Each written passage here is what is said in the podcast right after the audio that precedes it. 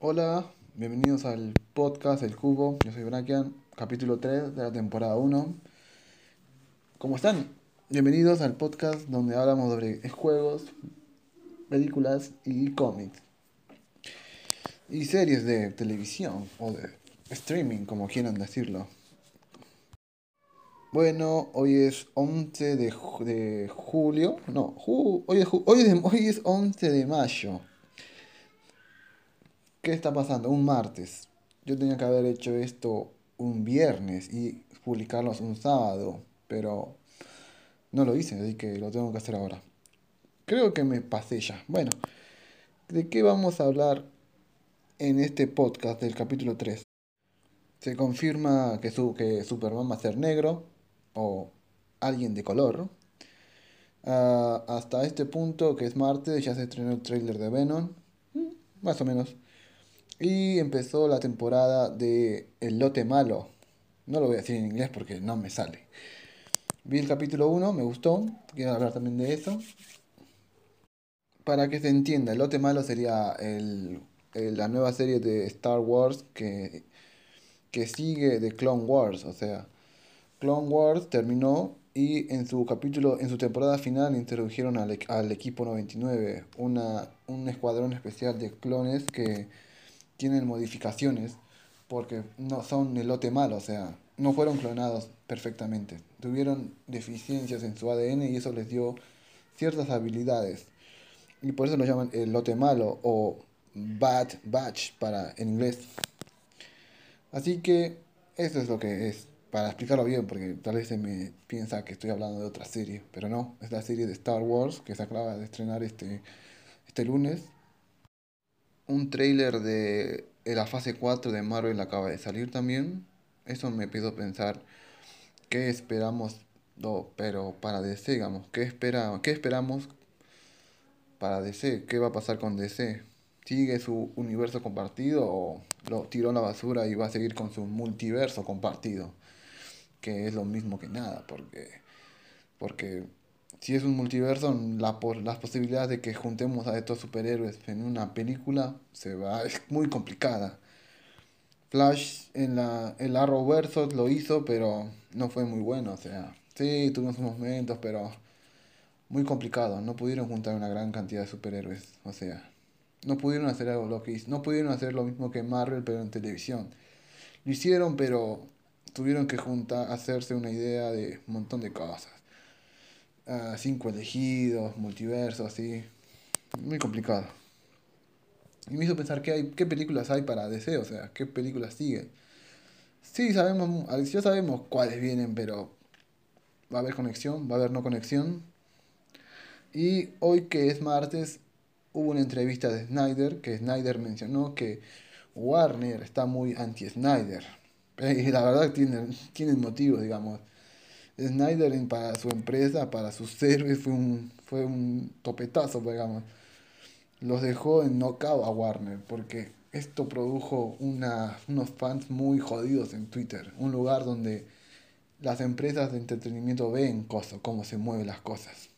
Y el movimiento Snyder se convirtió en algo muy pesado y algo que es muy grande y que se nota cuando quiere notarse, cuando quiere hacerse ver. Bueno, uh, empecemos. Uh, ¿Cuál es el tema que quiero hablar? Uh, sí, Superman. Bueno, Superman va a ser negro, pero que cuando esta noticia se dio fue un, fue un impacto para los que son fans duros del Superman. Yo no me considero un fan duro porque no he leído muchos cómics de Superman. Los pocos que he leído me han gustado, pero yo lo tengo más metido por las series que he visto, por Smallville la Liga de la Justicia, las películas animadas que sacaron ahora. Mucho en los cómics lo, no lo he leído. He leído sus series, sus novelas gráficas que son, que son Elseworld. Por ejemplo, leí Wrexham, que me gustó mucho. Eh, vi una, la parte de Revit, de Revit, de DC, que, que salió. También me gustó. Lo vi interactuar en otros equipos como en la Liga de la Justicia, que también leí. Y fueron muy buenos. Bueno, ¿qué pasó? Todos ya deben saberlo. Hollywood Reporter dio la noticia de que Warner está buscando un director negro y un actor de- negro para, cosa, para hacer de Superman y para dirigir a Superman.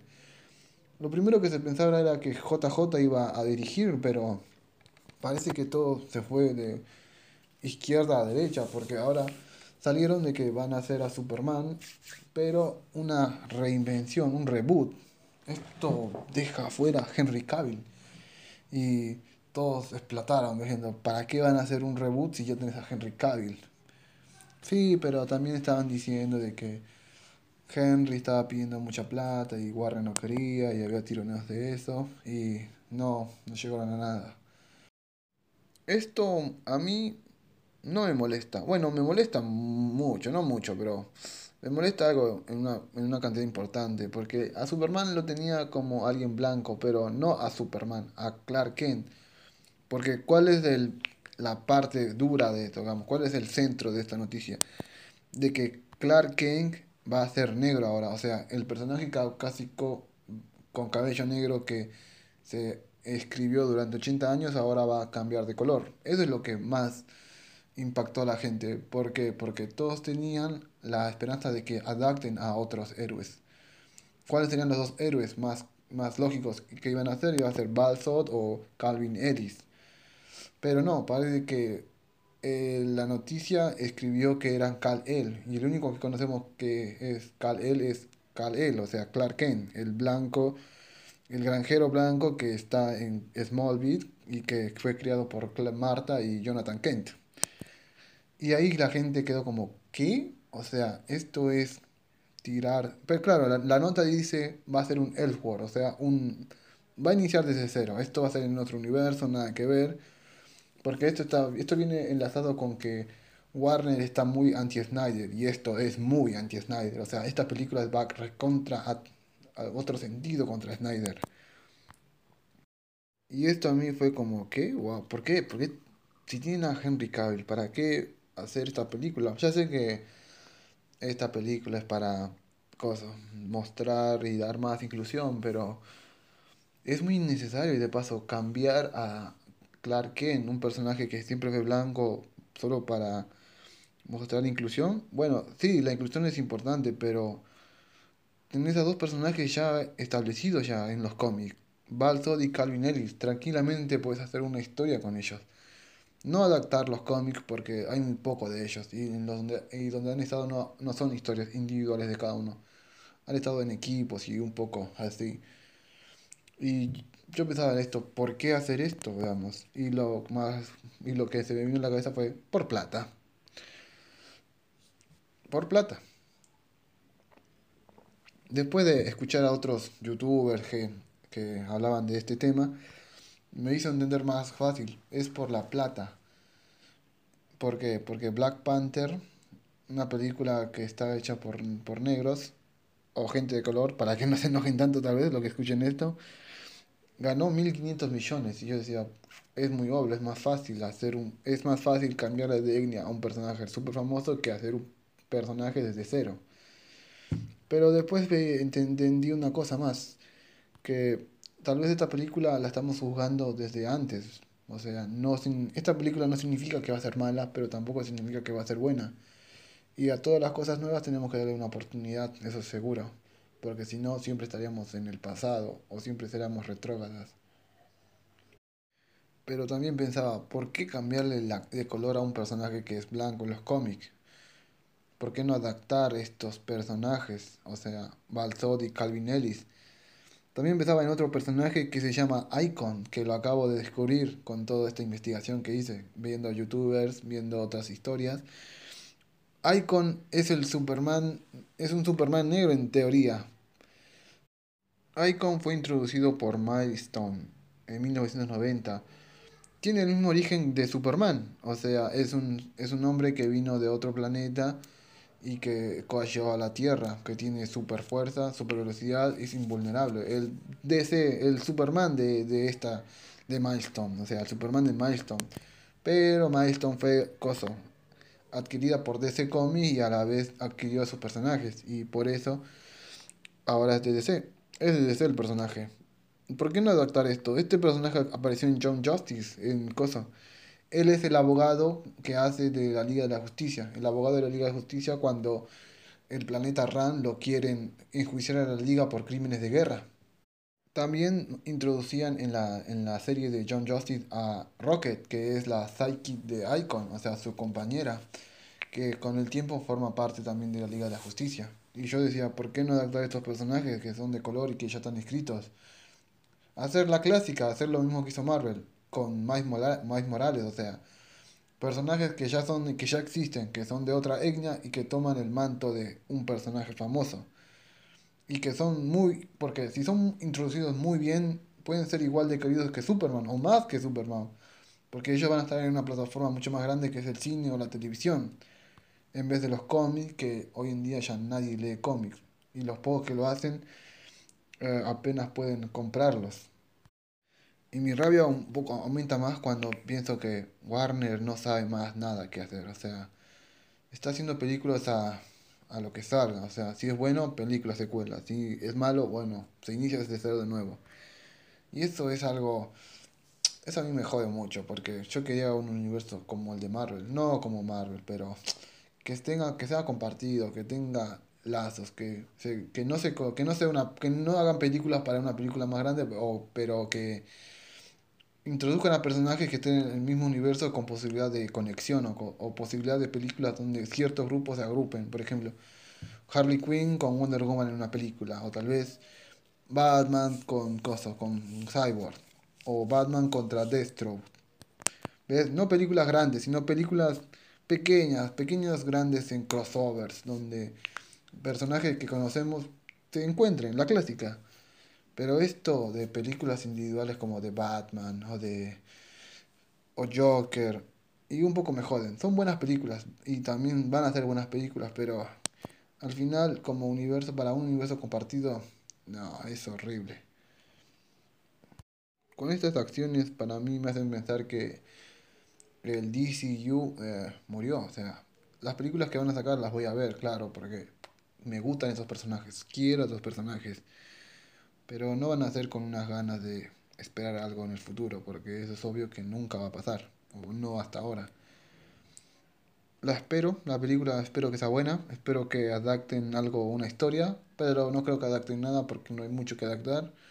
Seguramente van a hacer una película original, como fue Joker, y seguramente la, el mensaje social va a ser duro en esta película, porque pedir un actor de color y una directora o director de color es seguro que va a ser para algo cosa, para algo social. Pero bueno, lo único que espero que esté bien la película o que sea aceptable o que me guste. Pero tener un Clark negro o de color, como quieran decirlo, a mí me jode un poco. ¿Qué puede decir? Superman puede ser de color, cualquier color, o sea, pero en cambio Superman, sí, Superman, haceme lo chino, haceme iraní, haceme argentino, hacelo argentino si querés también. Si lo haces argentino, mucho mejor, o sea.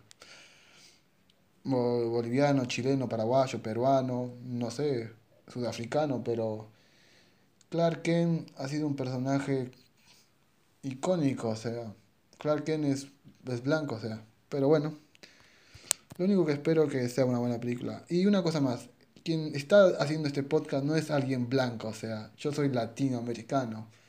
O sea, mi piel es muy morena. Soy moreno, no soy ni blanco ni negro, soy morena. Que la película, se, que la película sea un gol de media cancha y que la rompa.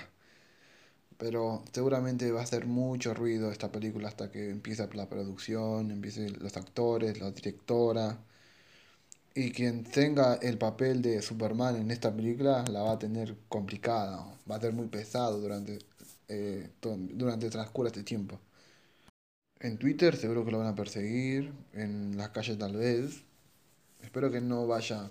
Espero que los fans de DC no se vayan a la mierda y empiecen a tirar odio a la película o cancelen la película o boicotan la película porque es una pérdida de tiempo eso porque y bueno, un poco también eso se debe al grupo de Snyder, porque no son malos el grupo, no es un, no es un, no es un mal grupo, pero ha provocado mucha fractura entre los fans de DC. Pero tampoco es su culpa, lucharon por lo que querían y lo consiguieron, y eso es un mérito muy grande.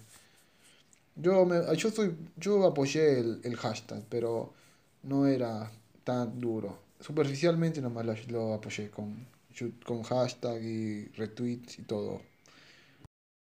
Pero bueno, espero que le vaya bien a la película. Espero que no tenga mucho, hate. Y espero que sea buena, lo único que importa. Pero realmente es eso lo que importa. Porque los fans quieren una cosa, pero el estudio era otras cosas. O sea, fans van por la izquierda, pero el estudio va por la derecha. Y un poco eso me choca. Porque, porque no son como Marvel. Marvel acaba de lanzar un video con la fase 4. Y me, a mí me, me, me el hype. O sea, me dijo, wow. Un poco me, me hace rollo porque por, yo como soy de DC, no por sus películas, sino por sus, por sus personajes, por todo lo que han hecho. Gran parte por sus series animadas que para mí me marcaron la niñez. Ah, me hacen joder mucho, me jode mucho. Voy a esperar que salga la película, porque no quiero que me pase de nuevo lo mismo que me pasó con Joker. Porque cuando la producción de Joker se anunció, yo estaba como la puta madre, ¿para qué carajo van a hacer eso si tienen a Jared Leto como Joker? Denle su película o denle más tiempo en la pantalla. Y también me jodió un poco que en el primer video que sacaron de Joaquín Phoenix como Joker, todo el mundo decía, uh, va a ser el mejor Joker, va a ser el mejor. Y yo con que, no, pará, ni siquiera se mostró un trailer. Estaba muy jodido. Y después, cuando fui a ver la película, a mí me cerró la boca. Dije, no puede ser. Me sentí un poco, un poco con vergüenza porque los pensamientos que tuve de que va a ser horrible y que es una porquería y que no va a ser, no, va a ganar nada, se me, digamos, se me fue para atrás. Y ahí quedé. O sea, yo a esta película la voy a tener paciencia, voy a decir, voy a esperar que me muestra y voy a ver qué pasa.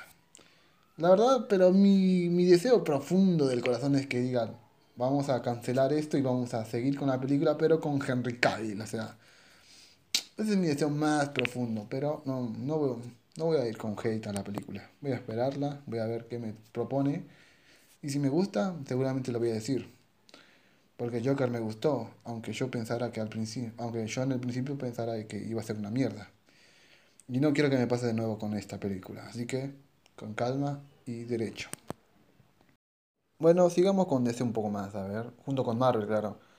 ¿Qué esperamos de DC en el futuro?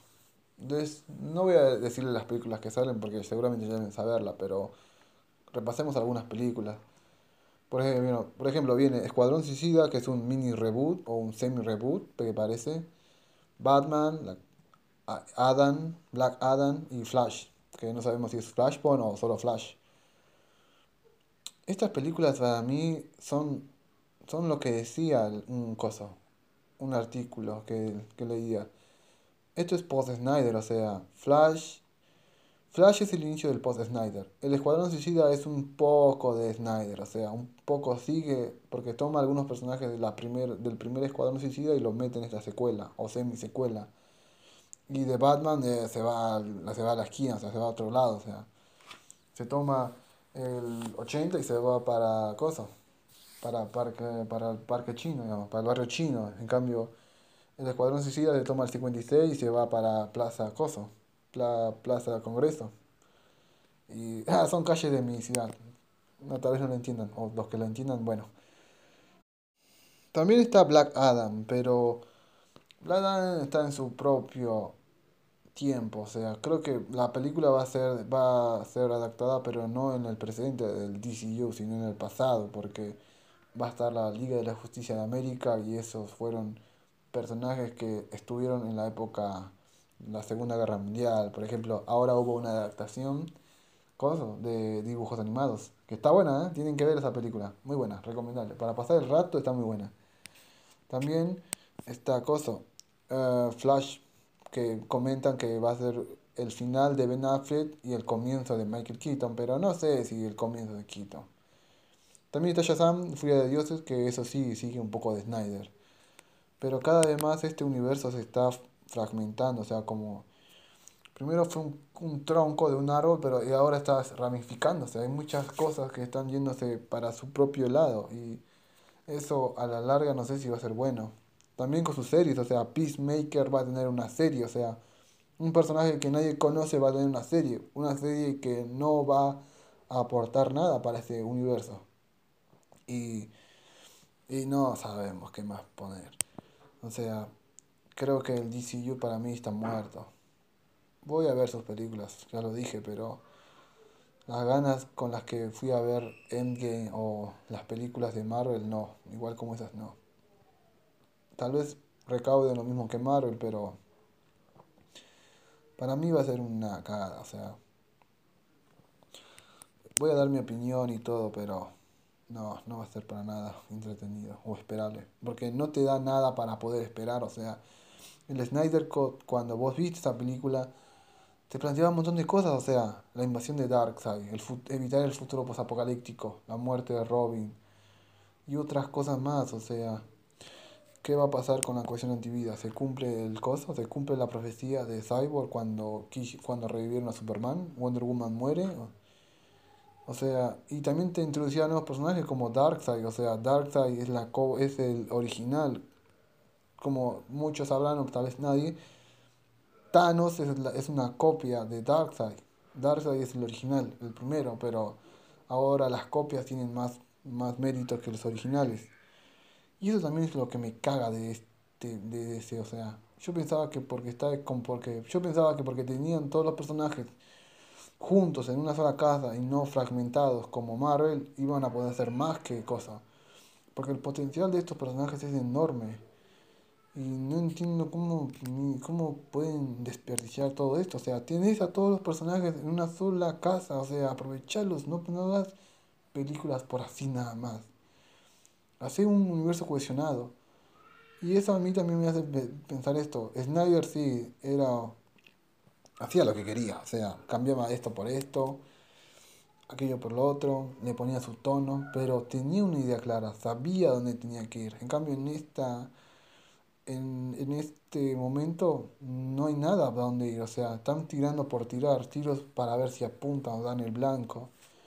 Y Snyder no, podés, podías criticarle su seriedad, su oscuridad, pero había una meta, había un lugar donde llegar. Ah, no es, no es culpa de los directores ni de los guionistas, es por la dirección, no sé, los que están arriba de todo.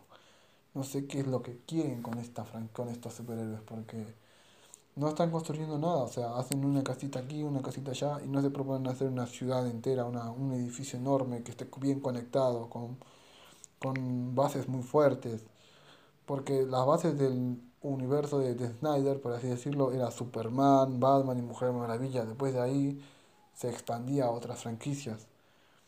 Bueno, también Snyder no tenía un universo compartido, o sea, no tenía una un plan de 10 años. Lo tenía, pero para sus películas, o sea, para las películas que él iba a dirigir, porque él pensaba en hacer su quintología, o sea, Superman, El Hombre Acero, Batman vs. Superman, la Liga de la Justicia 1, la 2 y la 3 y ya está, se iba a su casa, o sea, tampoco Snyder nos daba algo bueno, pero tenía un final, o sea, había un destino. En cambio Marvel, Marvel está todo, o sea, nos metieron como una piña la fase 4 en un trailer y nos aumentó todo el hype, o sea, a mí me, me, me hizo más emocionar esta trailer que las películas que van a estrenar.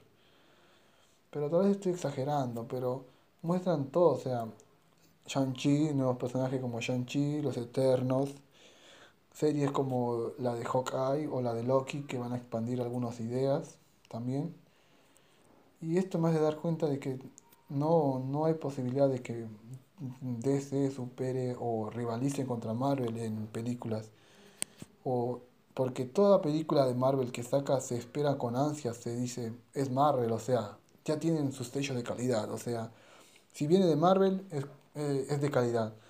Como, como, los, la, como los estudios de videojuegos. Hay ciertos estudios de videojuegos que hacen juegos y la gente ya tiene claro.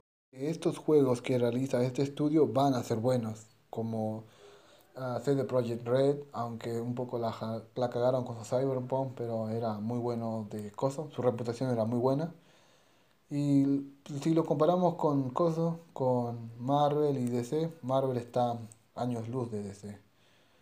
Es imposible que Coso. Con este, en este momento no creo. aunque saque películas que recauden mil millones, no van a sacar películas que superen los 1500 millones o de 1500 millones. Tal vez superen los 1000 o 1100, pero 1500 millones es poco probable. Y si lo hacen, no van a hacer. Y si hacen películas que, que, que, se, que encuentren que, que con otros personajes, no creo que sean igual de populares. O sea, porque van a ser personajes que fueron creados al azar y los van a meter juntos porque sí, o sea. Si estas películas individuales no recaudan lo que quieren recaudar, sí o sí van a, van a, hacer, van a hacer los crossovers. Pero no porque tienen una idea de, que, de qué van a hacer. O sea, no hay un, un final, no hay un, una idea clara de que decir vamos a hacer estos crossovers en estos años, sino porque por desesperación lo van a hacer. Los crossovers que vienen de DC van a ser por pura desesperación. No van a ser por una idea planteada, clara que tienen. Y a Marvel, y bueno, Marvel, no, hay que, no, no le podemos decir nada a Marvel. Tiene todo bien organizado, o sea, está todo bien, está todo bien ordenado, limpito. Las series tienen una cohesión, tal vez no perfecta, pero hay una cohesión, hay un, se sigue, hay, hay una línea del tiempo que podemos seguir. Nos da, le da a los fans de Marvel, a los youtubers de Marvel, coso, material de donde trabajar. O sea, podés teorizar esto, podés hacer, podés indagar esto, podés plantear esto, podés contar esto.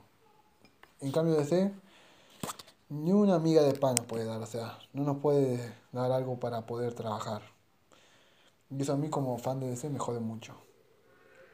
Por ejemplo, ¿qué nos tiene, qué, qué, qué puede teorizar la gente más adelante? Podemos teorizar de que puede venir una invasión secreta, los jóvenes vengadores, la incógnita de quién puede ser el, ser el más grande el más grande enemigo de esta fase, porque Thanos ya está muerto, bueno, muerto, según, según lo que necesite Marvel va a estar muerto. Y ahora, no sé, ahora, que con, con, y ahora que hay un acuerdo con Marvel y Sony, Marvel puede tomar algo de Sony, como el gran Duende Verde, que se teoriza que va a ser un villano importante. No trato de decir, no trato de decir que Marvel es perfecto. Sabemos lo que pasa en Marvel, o sea, mucha libertad creativa sus directores no tienen, eso seguro. No se pueden hay un medidor, hay un estándar que tienen que seguir, o sea, no puede ser muy violento ni muy, ni muy aburrido.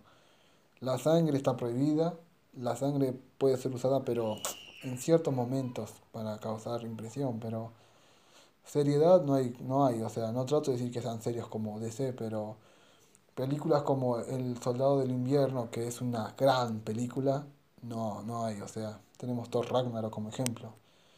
Pero no significa que no ganen plata. Ganan plata, pero en el recuerdo del, de la gente no, no, va, no, no es muy bueno. O sea, a la gente tiene, va a recordar más El Soldado del Invierno que Thor Ragnarok. Aunque sea divertida ahora y todo eso.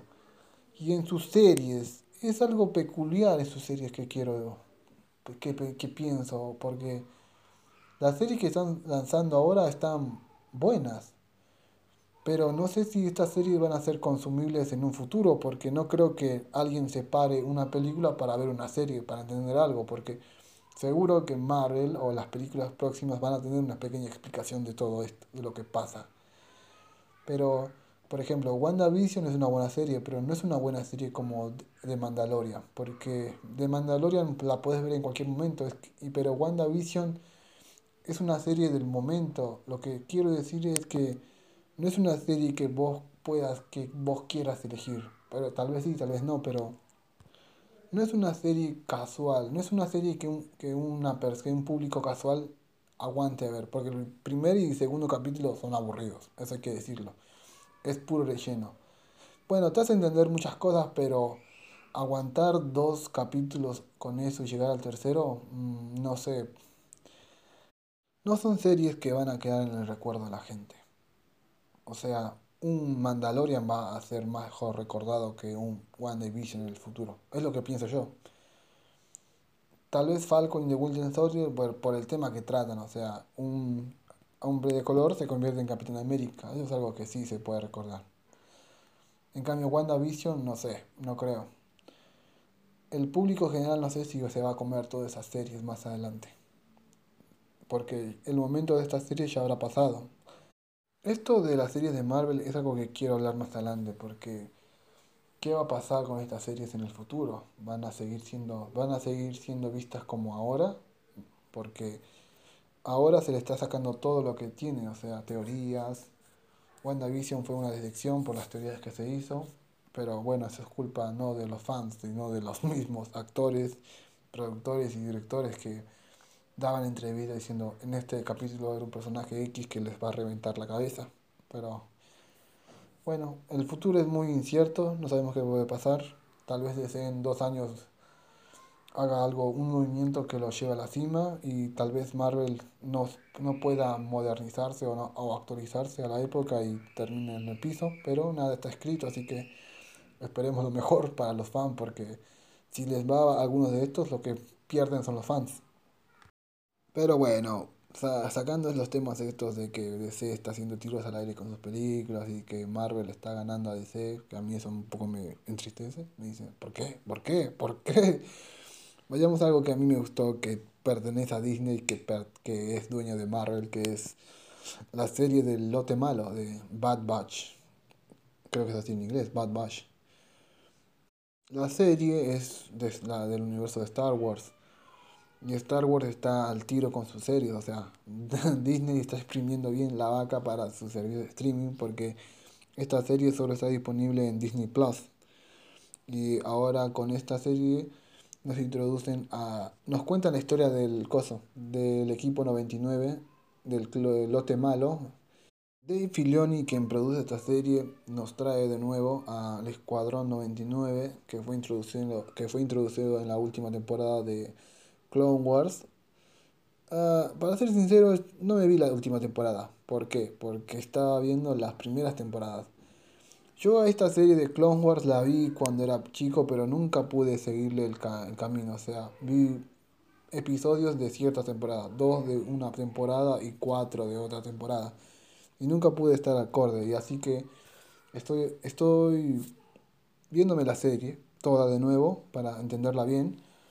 Pero no, no tengo problemas de ver esta serie, porque la serie de Lote Malo no, la tengo, no, tengo problemas en verla, porque son, hablan de personajes nuevos y no de y no de viejos, o sea, estos personajes están frescos, no, no hay mucho, no se, no se ha explorado mucho, tal vez un poco en la última temporada, pero como no la vi tampoco sé cuánto, así que para mí estos personajes son nuevos.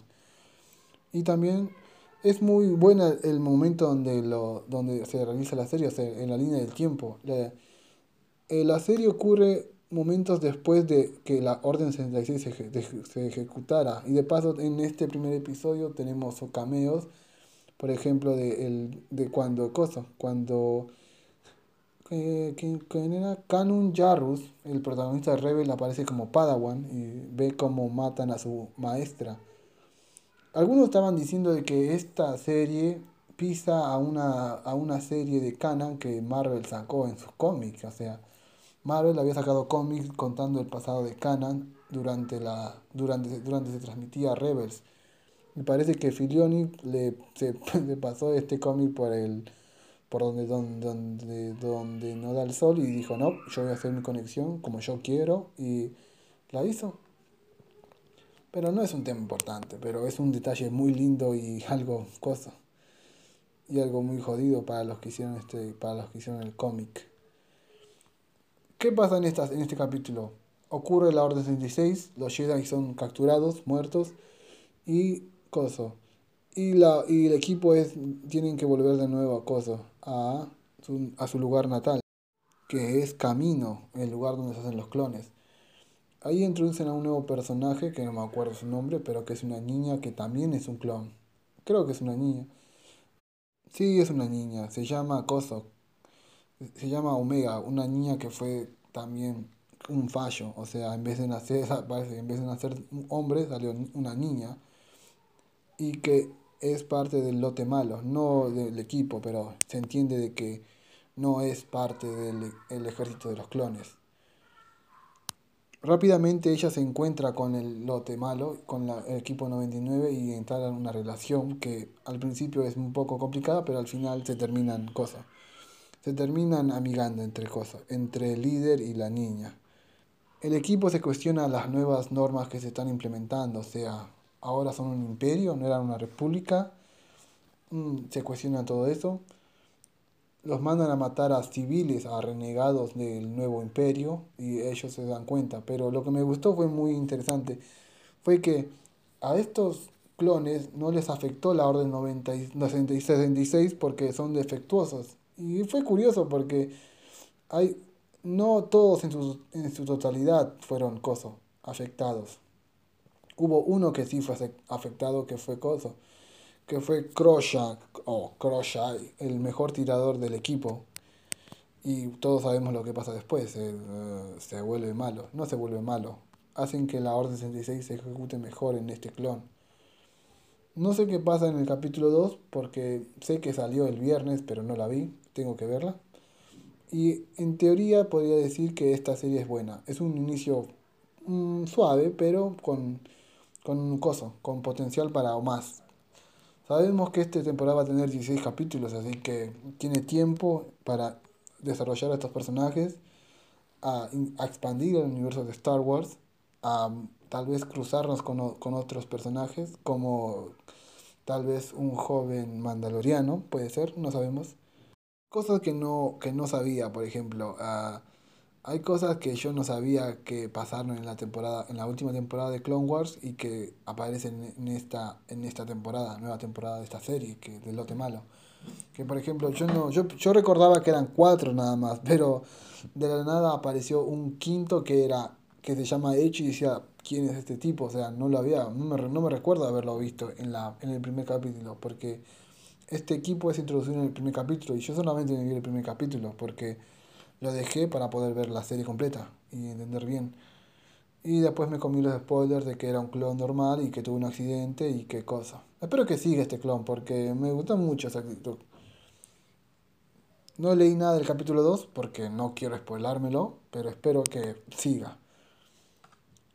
Lo que puede, lo, lo que puedo decir es que Disney está aprovechando bien sus series. O sea, Mandaloriano y ahora El Lote Malo. O sea, dos series muy buenas que están producidas y hechas por Dave Filoni. O sea, este tipo tiene visión, hay visión en ese tipo.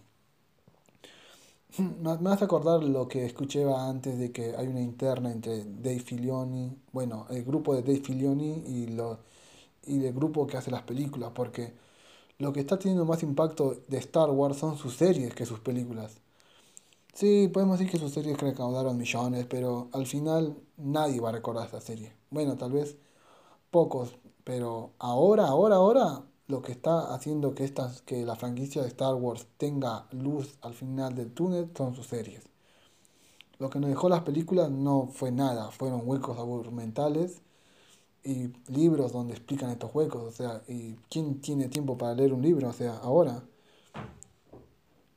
No, no, lo que, lo que, lo que garpa más para esta franquicia son las series, eso seguro. Y quien debe estar a la cabeza es Dave Filoni, eso es más que seguro.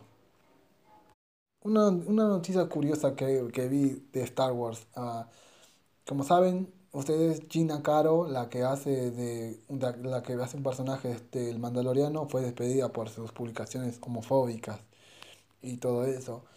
Y ahora sale la noticia de que Disney la está nominando a los Emmys como mejor actriz de reparto. O sea, no que estaba despedida, o sea, se jode porque se jode porque hace publicaciones homofóbicas según Disney, pero la siguen nominando a premios, o sea, no se entendía. Es algo curioso que pasó, que a mí me hizo gracia. Bueno, el podcast lo dejo hasta acá porque ya hablé demasiado. Lo que me quería, quería hablar de estos temas porque a mí me interesaron mucho y quería comentarlos en mi podcast que estoy empezando. Ah, voy a tratar de cumplir porque trato de... ¿Qué trato de hacer? Trato de sacar un podcast cada sábado, pero el segundo podcast lo saqué un domingo y ahora este tercero lo estoy sacando un martes. O sea, me estoy yendo de las ramas, pero voy a hacerlo. Para los que me escuchan, gracias por escuchar. Tengo Twitter, voy a dejarlo en, en, la, en la descripción del episodio, espero que me sigan. Así, así me dan, así hago ideas, porque yo hago, trato de, de sacar ideas para este podcast y trato de que sea continuo. Así que gracias por ver, gracias por escuchar, perdón, gracias por escucharme. compartime, si podés, no tienes mucha molestia. Nos vemos en el capítulo 4. Uh, hasta la próxima. Chao, nos vemos. Buena suerte en tu semana.